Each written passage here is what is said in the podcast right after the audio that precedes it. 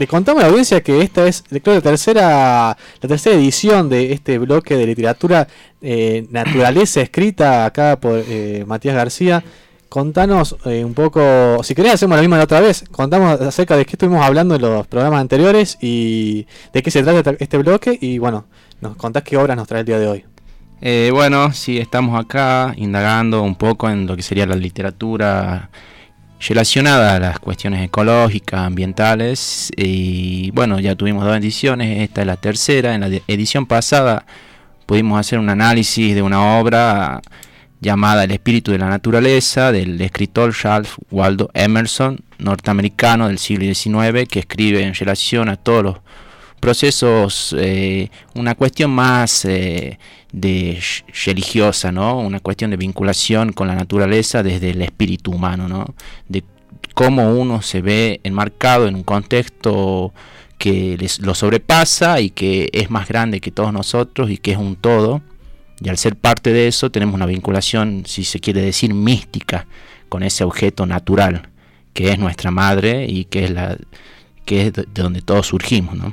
Bien, un trascendentalista, y Emerson parte de los trascendentalistas, que bueno, nos comentábamos un poco en esta, esta idea también de, pensarse uno mismo como, como un todo, ¿no? Como esa posibilidad de, un Dios interno que, que, nos va acompañando día a día, que también nos hace tomar elecciones, en este caso ligadas también creo que yo al cuidado de la naturaleza, a pensar estas visiones más ecologistas también, ambientalistas también, también ¿por qué no? Que se vincula más del lado del ambientalismo en relación con, lo social, ¿no? En relación a la naturaleza y el humano.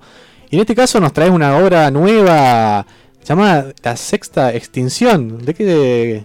Comentan un poco, eh sí, bueno, en esta edición vamos a hablar sobre La Sexta eh, Extinción, una obra de Richard Leakey y Roger Lewis. Eh, esta obra, bueno, no tiene una no tiene una impronta tan literaria, si se quiere decir, sino que es una obra más de divulgación científica, ¿no? Eh, nos ponemos más serios. En esta, en esta edición nos ponemos un poco más serios y vamos a tener que hablar con un poco más de propiedad. Eso decíamos, ¿con qué nos irá a traer el chino? Venimos con eh, literatura eh, apocalíptica, post-punk, decíamos en un momento, pero en este caso tiene que ver con, ¿cómo es más? con cuestiones de divulgación científica. Sí, venimos de literatura de una distopía, pasamos a una literatura filosófica y hoy nos encontramos con este texto de divulgación científica de los, eh, de los autores Leakey y Lewis. Bueno, ¿de qué se trata el, libro en sí?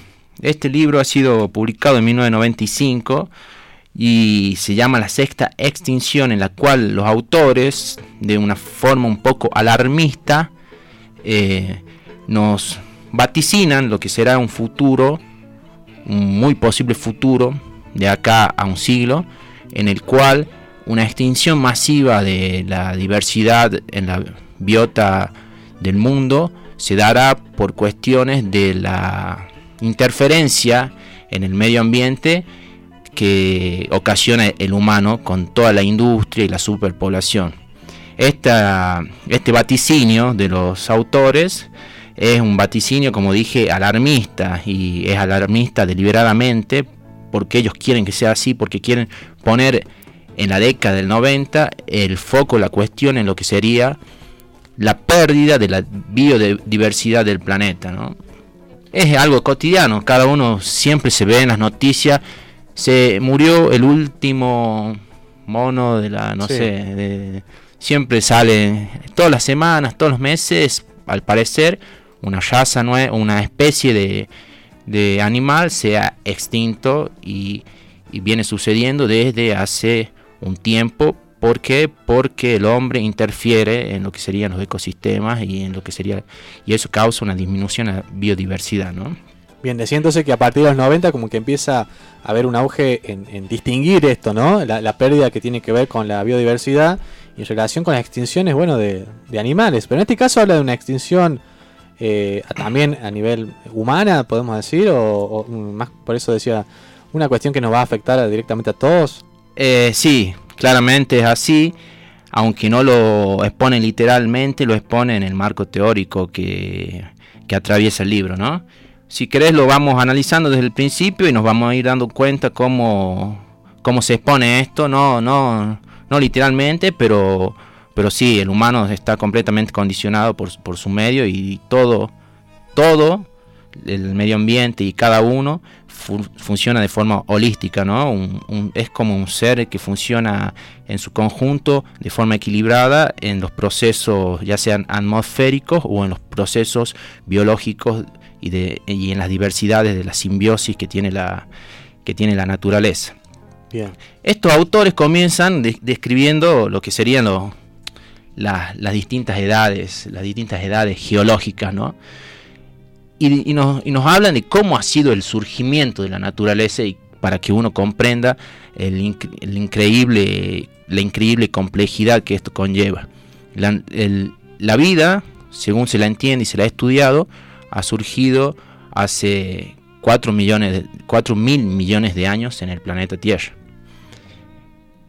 La vida al principio, cuando surgió, era una vida más simple y era una vida unicelular que se encontraban en organismos que se generaban organismos eh, unicelulares pero que vivían en conjunto ¿no? estos organismos unicelulares eran, de células procariotas que son las células más antiguas que se conocen luego evolucionan las células y se desarrollan en células eucariotas que tienen su ADN en un, en un núcleo y luego de las células eucariotas devienen los, los organismos pluricelulares que están formados por muchas células, como somos nosotros, organismos pluricelulares, que estamos formados por una increíble variedad de células, bacterias en nuestro en nuestra biota intestinal y, todo, ¿no? Estamos volviendo a toda una clase de biología, ¿no? Eh, le comento a la audiencia, con, con, Matías éramos compañeros de la escuela, lo cual me lleva a un, a un registro ahí de, la escolaridad, aprendiendo todo esto con nuestras profesoras de biología. Sí, le aprovechamos para mandarle un saludo a las profes de biología del poli del polimodal de, de la escuela de la Fray, de la, escuela de la, la Fray, la escuela preuniversitaria. Que era bastante, bastante riguroso. Bastante riguroso, de hecho nosotros salimos de, la área biológica, ¿no? Biológica, sí. Pero bueno, no sé si esto eh, eh, sirve para eh, sirve justamente para contextualizar como el proceso más evolucionista, ¿no? Que tiene que ver con... Exactamente, es, es, parte del libro y sirve para contextualizar esto, ¿no? Que, que ¿De qué hablan ellos? De la, de, en un principio de la explosión cámbrica, que es un misterio un gran, un gran misterio para la biología cuando aparecen una diversidad de, planes estructurales para la, la, para, para, la biota mundial, para la biota de todo, de todo el planeta, en el cual se generan muchos organismos, pero con planes estructurales biológicos distintos. Es decir, nosotros, todos los mamíferos, venimos de un mismo plan, de, venimos de un mismo plan estructural los insectos vienen de otro plan estructural, que son los antrópodos y, también los moluscos tienen otro plan estructural, pero luego todas esas especies se dividen y se subdividen conformando muchas distintas variaciones en el, genoma, pero todas esas variaciones dentro de su genoma radican desde un punto o de una raíz principal. Y en, ese, en esa explosión cámbrica se generaron, según los registros fósiles, alrededor de 80 o 100 planes estructurales distintos para la vida en la Tierra. Que es algo increíble porque hoy en día solamente conocemos en la vida de la Tierra solo 33 planes estructurales para, la vida, ¿no? Es decir, que muchas especies subsistieron y muchas otras especies se extinguieron, ¿no? Bueno, esa explosión cámbrica que eh, se da alrededor de 500 años, 500 millones de años atrás, es la que da el puntapié inicial para el desarrollo de toda la biodiversidad que conocemos hoy. Ya sea del reino vegetal o del reino animal. Esta biodiversidad, a su vez, es la que generó un crecimiento increíble en las proporciones del oxígeno en la atmósfera, ¿no?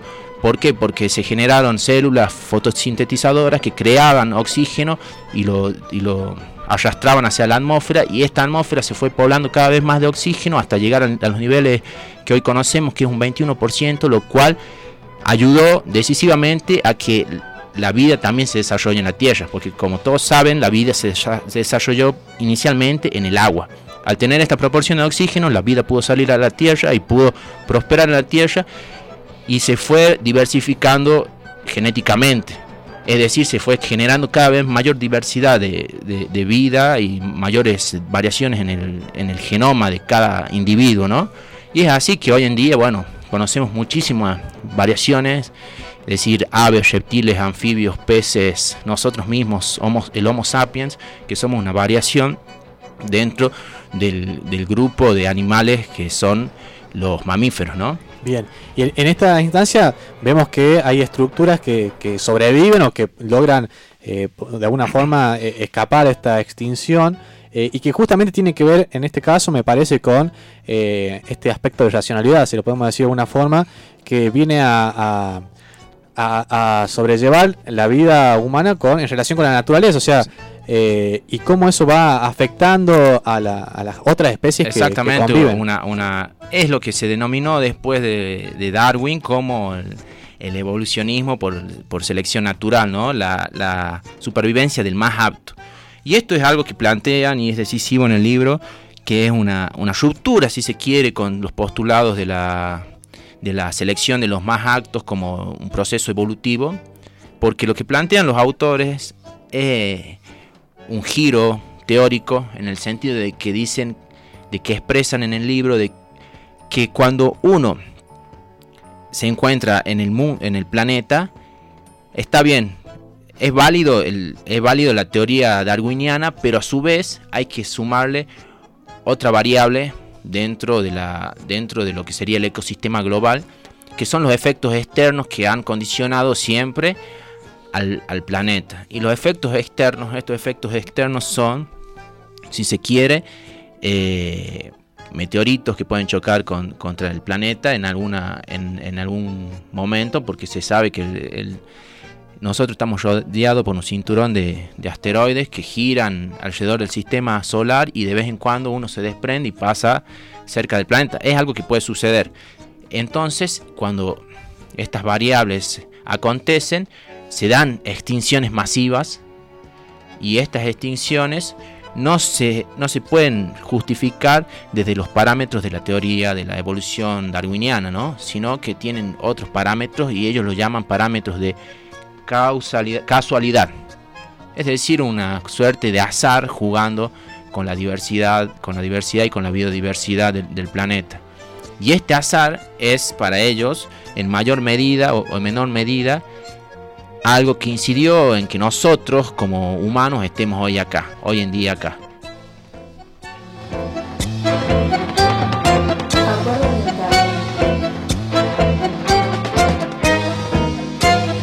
www.acuerdoambiental.com.ar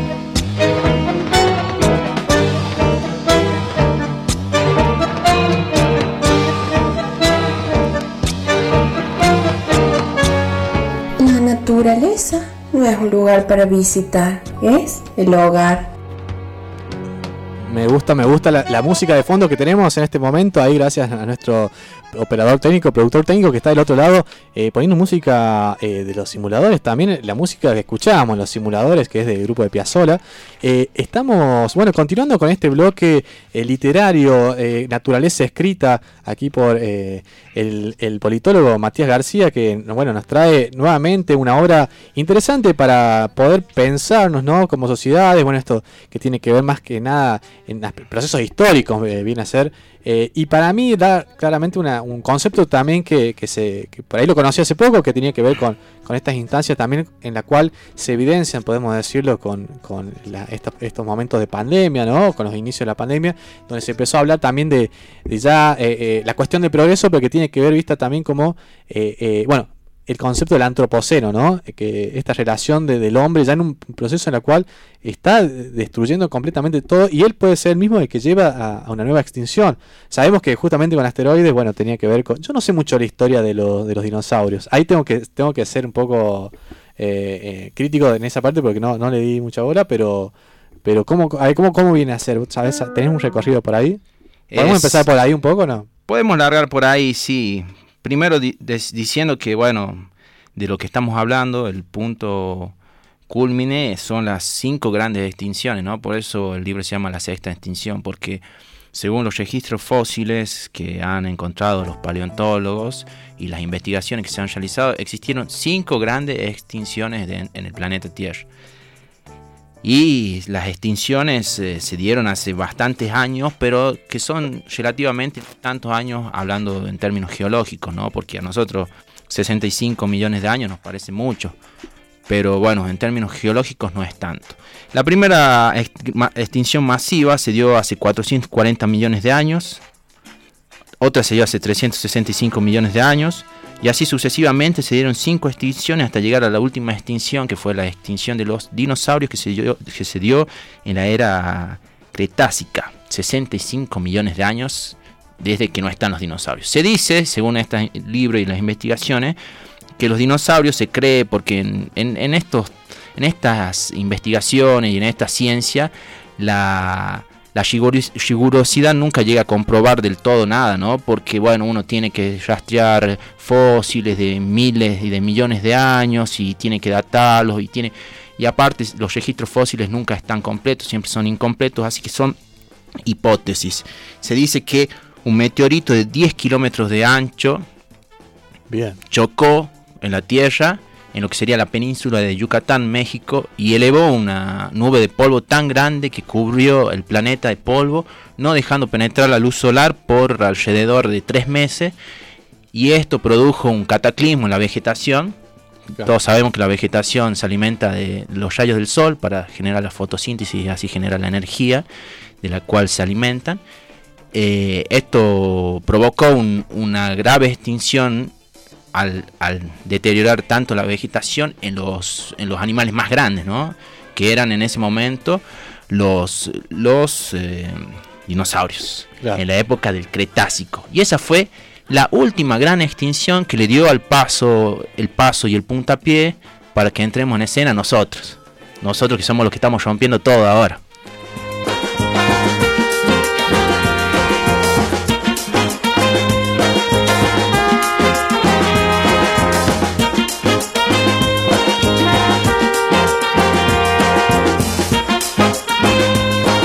Acuerdo Ambiental www.acuerdoambiental.com.ar Bien, bien, bien, volvemos. Eh, bueno, está bueno eh, en relación a esto justamente, ya llegamos a la parte del humano, como ahí confeccionándose un poco en esta relación ya con la naturaleza, eh, clave lo que tiene que ver con esta postura en la cual sin luz solar, sin, sin, esta relación fotosíntesis con las plantas, no, no, no, no existiríamos, ¿no? Y también me hace pensar ¿Cuáles habrán sido eh, los procesos históricos de, en relación a la vegetación? Eso me llama la atención. Si, pudieron sobrevivir también a algún tipo de planta de esa época. Eh, sí, las plantas sobrevivieron, pero su población se diezmó, digamos. Las plantas que sobrevivieron, sobrevivieron pocas y pudieron resurgir. La vida ha resurgido en el planeta y siempre ha resurgido después de las de todas las grandes extinciones. Se estima que el 99% de las especies que han poblado alguna vez el planeta están extintas. Así que ahí uno se puede dar un dato para imaginarse qué tan grandes han sido todas las extinciones, ¿no? Si el 99% está extinto, lo que queda ahora sería eh, en proporción a todo lo que ha vivido alguna vez solamente un 1%, un 2%, una ínfima parte de, de toda la vida que ha sabido eh, andar, caminar, volar por el planeta, por el planeta Tierra. Bien.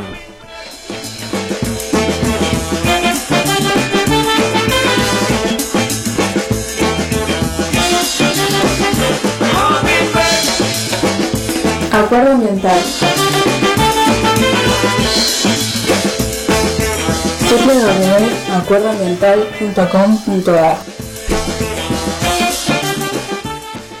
eh, y bueno, después de que todo se extinguió, sobrevivieron los ínfimos mamíferos, pequeñas ratas, pequeños mamíferos que al ser pequeños tuvieron la posibilidad de, y, y fueron evolucionando y de ahí surgimos nosotros, los Homo sapiens. La cuestión es que el azar ha condicionado nuestras vidas y si estamos hoy acá es por puro azar y que un plan estructural, un plan biológico haya sobrevivido no depende solamente de las de la de la teoría de la evolución ni de los mejores genes, sino que depende también en gran medida de la suerte, ¿no? La cuestión es que la naturaleza siempre se ha sobrepuesto y la naturaleza siempre se haya inventado. Y ese es un concepto principal del libro. La naturaleza es dinámica y la naturaleza está en constante eh, transformación. La naturaleza no es algo estable, no es un sistema estable, sino que es un sistema dinámico.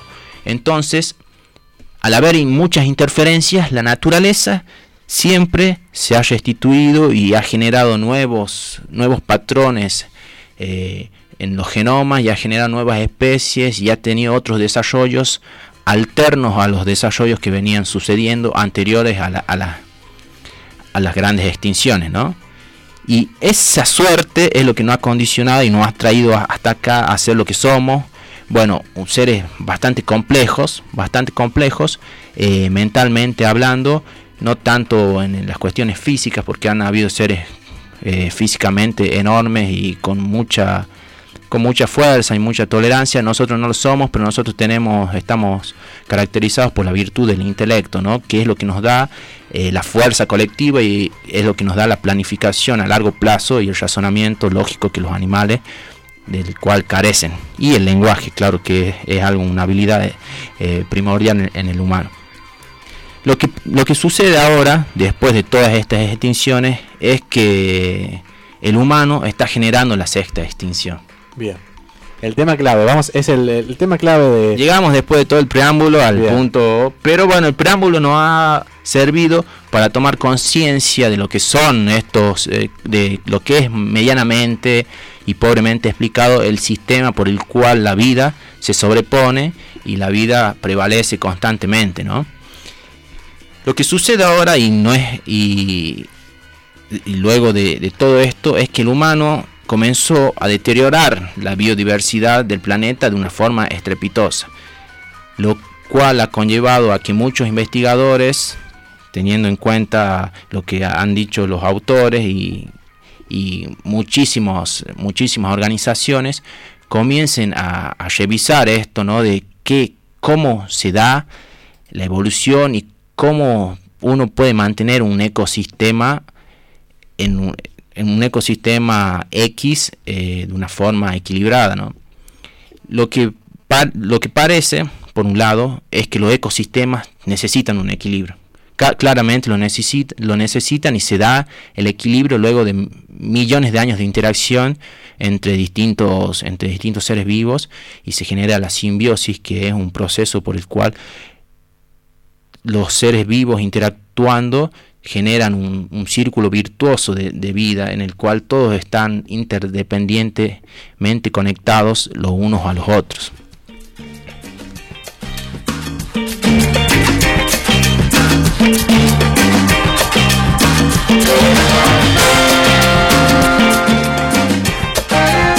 Acuerdo mental.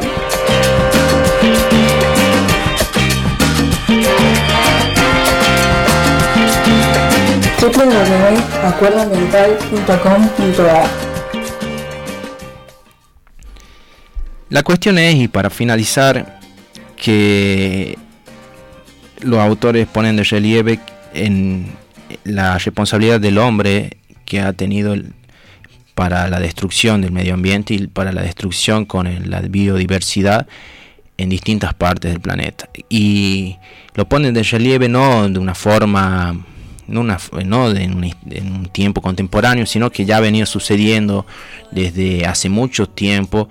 Por ejemplo, en Australia, cuando los primeros colonos australianos, los primeros, las primeras personas que llegaron a Australia, mucho antes que los británicos, eh, al parecer eh, hubo una, también una gran, un gran exterminio de, la, de la megafauna australiana que estaba basada en, en mamíferos al estilo de los canguros, eh, mamíferos marsupiales, hubo una gran extinción y los humanos tuvieron mucho que ver y en, todas las islas a las cuales los humanos llegaban las extinciones se daban de distintos animales y por ejemplo el dodo es una, un ave muy grande de la isla Mauricio que es bueno un arquetipo de, lo que sería las extinciones cuando un, cuando de los animales cuando los hombres llegan a islas que no han sido habitadas Esta, este derrotero del humano que tiene la, economía de por medio es lo que nos ha llevado a eliminar, a destrozar los medios ambientes y los ecosistemas de tres formas, dicen los autores. Una es a través de la caza furtiva y la exterminación. Otra es a través de la intromisión por medio del humano de especies que son foráneas, que son eh, que no pertenecen al ecosistema y que comienzan a, producir un desequilibrio. Y, la tercera es por, porque, bueno, eh, al, romper esto, el ecosistema y, la, y todas las atmósferas y todo lo, que equilibra la atmósfera, el calentamiento global comienza a, a, destruir también los equilibrios medioambientales, ¿no? Y esto genera pérdidas en la biodiversidad y en las especies. Por lo tanto, lo que estiman los autores es que dentro de 100 años las especies del planeta disminuirán un 50%. Al disminuir un 50% habrá menos biodiversidad y todos los ecosistemas comenzarán a deteriorarse. Eh, bueno, lo que plantean los autores es algo ah, catastrófico porque al deteriorarse los ecosistemas se deterioran otros ecosistemas porque en la naturaleza y en el concepto natural que toman, que es un concepto holístico, todo está interconectado, ¿no?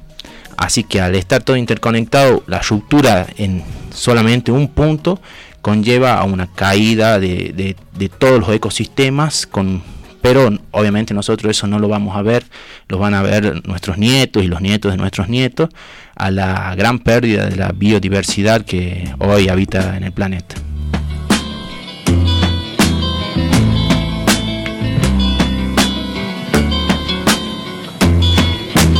De sol a sol, abriendo tierra tendrás tu pan, todos los ríos van al mar, pero este nunca se llenará todos los ríos siempre volverán a donde salieron para comenzar a correr de nuevo. Lo que siempre fue lo mismo será, lo que siempre hicieron repetirá. Acuerdo mental.